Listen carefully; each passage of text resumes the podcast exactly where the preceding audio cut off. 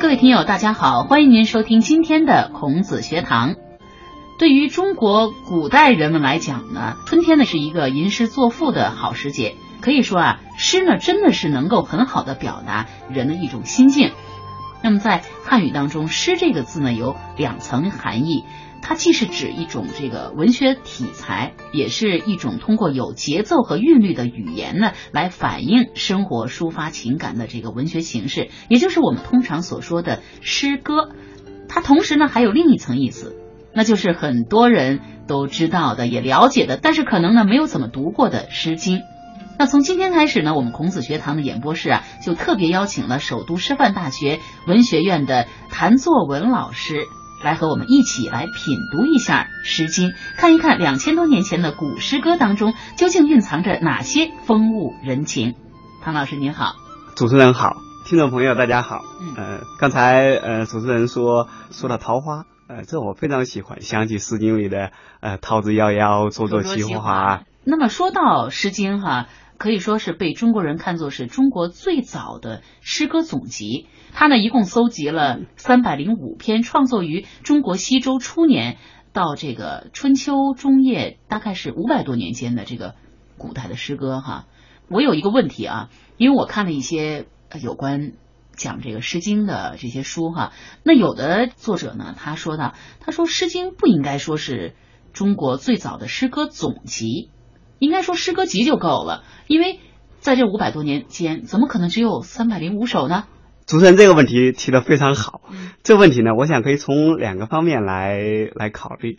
一呢，这个总集在中国文学里面是一个专门的概念，总集相对的概念叫别集，呃，一个人的作品。那个叫别集，呃，不止一个人的了，这个叫总集。哦，总集并不等于说是那个时代全部的诗歌。呃，至于后面说到说五百年间不可能只有三百首作品啊，应该有三千首或者多少啊，这个古人这个这个说法，呃，司马迁在《史记》里就明确的呃有一段表述，他就认为，呃，说古时候呢诗有三千多篇，经过孔子删定之后，然后就剩下。呃，三百来篇了，所以这个总集这个概念啊，它是一个中国文学文献学里的一个专门名词，并不是说全部的诗歌。哦，所以大家应该知道，它呢这个总集并不是代表了那个时候的所有的诗。那么在这里呢，说到这个，我也想到了，好像很多人也说到，其实孔子他没有删诗，而是做了一个诗的一个编定工作。这个呢，在学术界有不同的看法。嗯，嗯，包括我们从古书里来看，刚才说的呢是《史记》里的材料，因为《史记》是西汉比较早的东西了，但是离孔子那个年代呢还有一些距离。我们从《论语》里看，孔子自己就提到“诗三百”这个概念。嗯，呃，所以有人说啊，如果这个《诗经》是孔子自己删的，孔子为什么还叫“诗三百”？大家就觉得呢，在孔子呃教学的那个年代啊，就有一个固定的诗歌的一个。呃，有这样一个本子，大概是三百来篇。另外呢，呃，比《史记》更早的一部史书《左传》，《左传》里有一个呃很好玩的记载，它是记载呢，在鲁襄公二十九年这一年，当时国际社会上有一个很著名的文化人，呃，吴国的公子季札，跑到哪个国家去呢？跑到了孔子的祖国鲁国。呃，季札到鲁国之后，就跟鲁国人说：“鲁国是文化之邦啊，我一个南蛮的一个人来了，我想呢。”我想观乐，我想看看这个《诗经》啊，诗乐是保存的一个情况。鲁国就是这个音乐的乐，呃，音乐的乐，因为古代诗和乐是一体的，所以鲁国人呢就给公子季札表演了呃整套的乐。呃，公子季札对这个有一个有一个评价，就分门别类的提到里面有十五国风的名字，有雅有颂的名字，呃，跟我们现在看到的《诗经》的本质差不多。嗯，这最有趣的一个问题是什么呢？这一年孔子只有八岁。孔子是圣人，但是八岁，呃，恐怕三思，就是做不到。对对对，这所以这这是有一个呃学术界的一个疑问在这存在着。哎，对，有有不同的看法。对对对。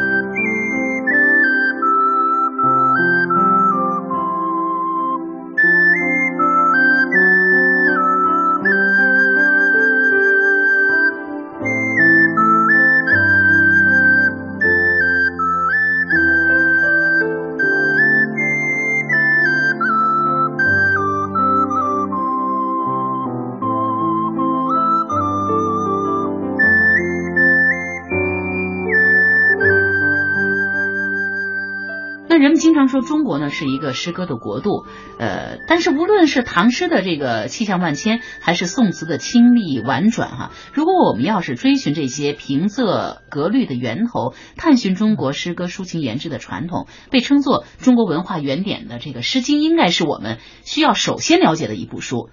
既然是首先我们要了解这部书，嗯，我们就应该知知道到底这个《诗经》中的这么多首诗歌。啊，当然，我们说的是三百零五啊，三百零五篇啊，到底是谁创作的呢？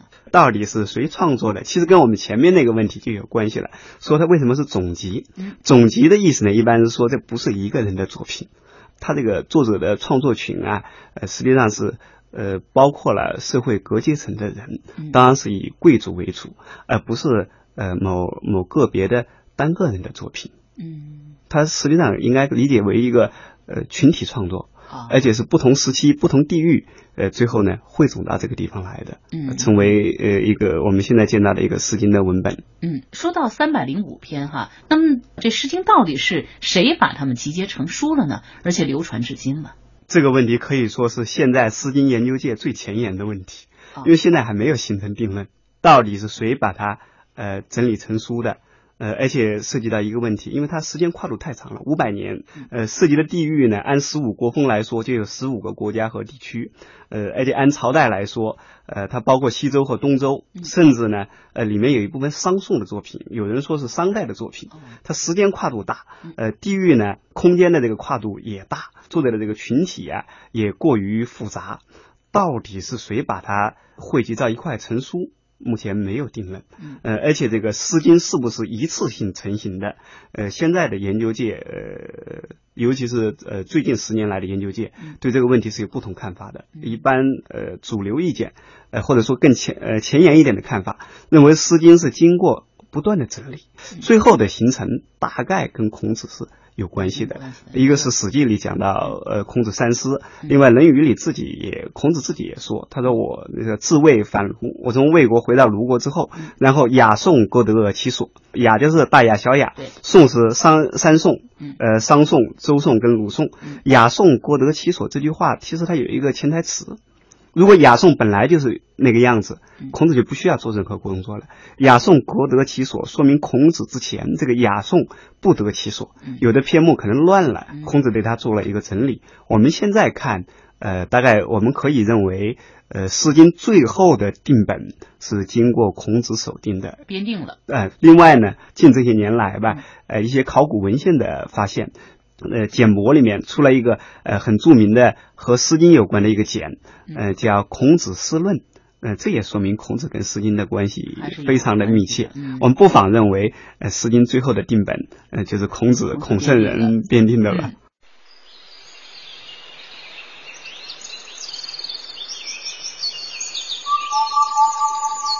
关关雎鸠，在河之洲。窈窕淑女，君子好逑。两千年前的鸟语虫鸣，合奏出一首首田园牧歌。纯真无邪的爱情，在古朴的吟唱声中生根发芽。孔子学堂读诗记，邀请首都师范大学谭作文博士，带我们重温《诗经》里的优雅恋歌。在清丽婉转的爱情之音中，找回中华文明最初的生活风情。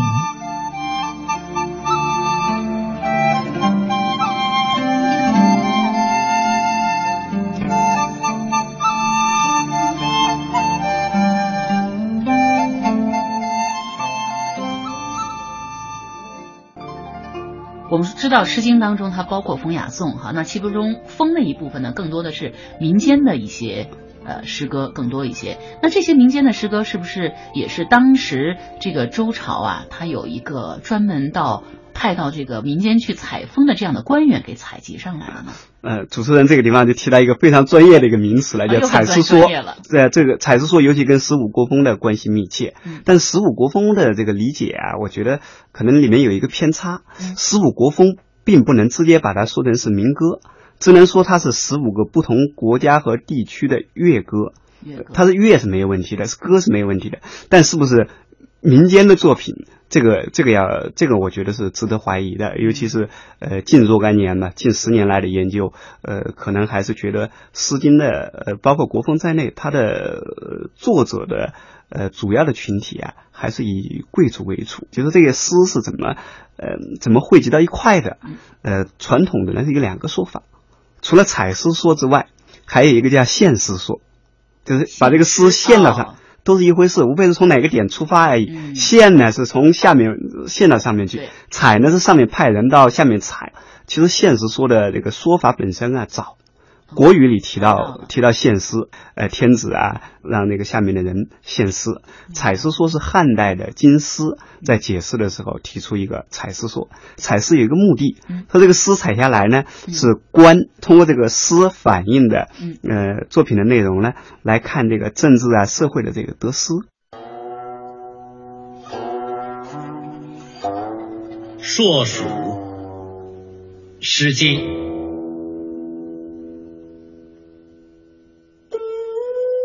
硕鼠，硕鼠，无师我属。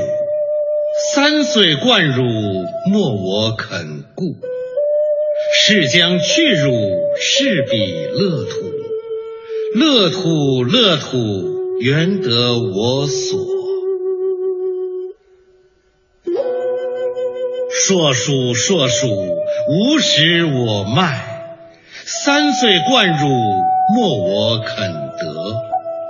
是将去汝，是彼乐国。乐国，乐国，原得我直。硕鼠，硕鼠，无食我苗。三岁贯汝，莫我肯劳。是将去汝，是彼乐交。乐交，乐交，谁知永好？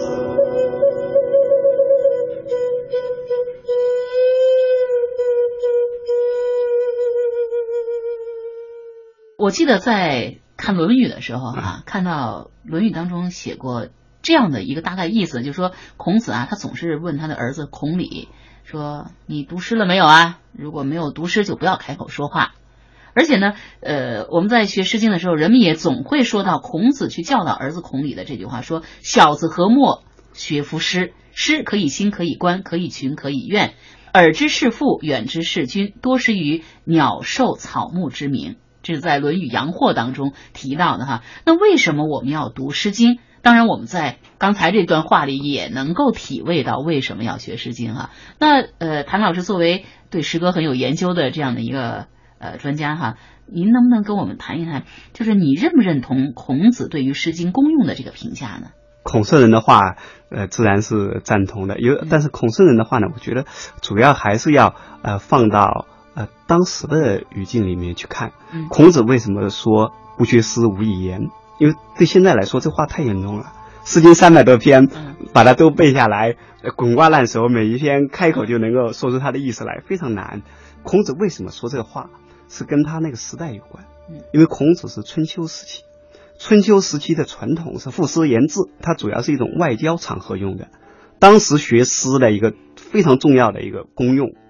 呃，对于贵族来说，就是在外交场合表达自己的意思，就跟我们现在似的，我们要呃到一个外交场合呃去说话，一定要有一些外交辞令。对，外交辞令类似外交辞令的这样的一个一个形式。是是，外外交辞令说话要得体，因为当时人说话呢，他大家都很有文化，所以说话不是很直接，要表达一个意思呢，他往往。呃，借用《诗经》的几句话来说一下，哎，对方就明白了。所以孔子说：“不学诗，无以言啊。”《论语》里面说孔门，呃，孔子啊，孔门有四科。孔子教的学生啊，他分四个门类，当然德行是最重要的。然后下面紧接着呢，就有政事啊，有那个言语，呃，然后才是呃文学文艺。他这个言呢，就相当于我们现在讲的这个外交与口才系啊，就外交学院一样的。至于孔子。跟他儿子说的，跟孔鲤说的那个诗可以兴，可以观，可以群，可以怨。他说是他实际上强调的是这个《诗经》啊，呃，作为一个文学作品，它的那个社会功用。什么叫可以兴呢？呃，就是读了诗之后，可以感发人的意志，可以熏陶人的情操，可以观呢，就从《诗经》里，呃，从诗篇里可以观得失；可以群呢，就是大家读了诗之后，都读了诗之后，这个社会呢可以更和谐；可以怨呢，就是说，如果老百姓对这个对这个社会，呃，对这个当朝的这个统治稍微哪些方面有所不满的话，也可以把自己的不满。呃，表达表达出来，然后呢，上面看到了，可以做出一些调整。这是孔子的对《诗经》批评的极其经典的一句话。至于他后面说，呃，耳之事父，远之事君。因为中国古代一个君子的话，他最重要的在家做一个孝子，呃，出门呢做一个忠臣，要做到这些事。后面说到的多识鸟兽虫草木这些知知名的话，因为《诗经》它本身里面包含的信息非常的丰富，它也可以作为一个呃百科全书来读。对，嗯，从当时的语境来看，呃，孔圣人的话那实在是说的太到位了。从我们现在来看，这话也还是非常的合适。除了刚才您说在外交上可能会用要用到《诗经》，为什么要说《诗经》要位列在五经之首？它是文学之源。这个呢，还是和呃中国古人对《诗经》的理解有关。因为刚才我们讲的呢是孔子对《诗经》的判断，其实对《诗经》的判断啊，从毛氏大序到后来的朱子，呃，宋朝的朱熹，他呢，呃，对这个《诗经》呢，呃，有一套整个的儒家下来有一个整整个的一个成系列的一个看法，就是儒家的诗教观，他提出诗教，用诗来教化，呃，实际上强调的诗的文学性。因为当时的呃经啊，除了诗之外，呃，在战国时代，呃，有五经之说嘛，除了诗之外，还有其他的。《论语》里有这样的话，呃，《论语》的第八篇嘛，《泰伯篇》说：“兴于诗，呃，立于礼，成于乐。”他把六经的诗、礼、乐，为什么？其实这个兴，兴兴，我们现在写出来是高兴的兴，这至少说明它是一种。跟情绪有关的东西。另外，这个心呢，心的本在这个地方的意思呢是起，在兴起的意思。兴起，在你的内心兴起一种情感。它强调的是一种熏陶啊，不是完全自觉的，有意无意之间啊，呃，这样的养成的一种人的呃情操啊，一种呃一种人格。它强调这种潜美好的，强调的潜移默化的影响。呃，别的书可能达不到。嗯，别的书。可能做不到，就是人们在高兴的，在非常心情愉快的过程当中去受到教育、去学习，是是是，做不到。只有诗才能有这样的一个快乐的去学习，快乐的去接受。所以这个呃，朱子在著书的时候啊，对于这个《诗经》就花了很大的功夫。五经里他花功夫、花下功夫最大的就是《诗经》，寄托了他很多的这个教育的理想的。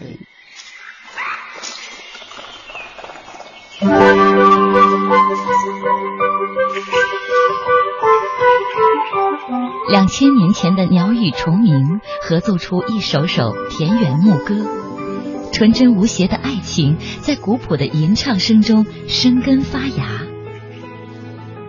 孔子学堂读诗记，邀请首都师范大学谭作文博士，带我们重温《诗经》里的优雅恋歌。在清丽婉转的爱情之音中，找回中华文明最初的生活风情。您说到这个朱子朱熹哈，他看《诗经》花这么大的功夫，那对于我们今人来说，呃，我们很多人还是去想欣赏、去阅读这个《诗经》，但总是觉得难免有一点可以远观。而难以尽赏的这种感觉哈。那毕竟《诗经》这部古代的诗歌集，距我们现在已经有这么多年了。对于现代人来说，我们应该怎么去读《诗经》，怎么去体会它当中的风物人情？你有什么好的建议没有啊？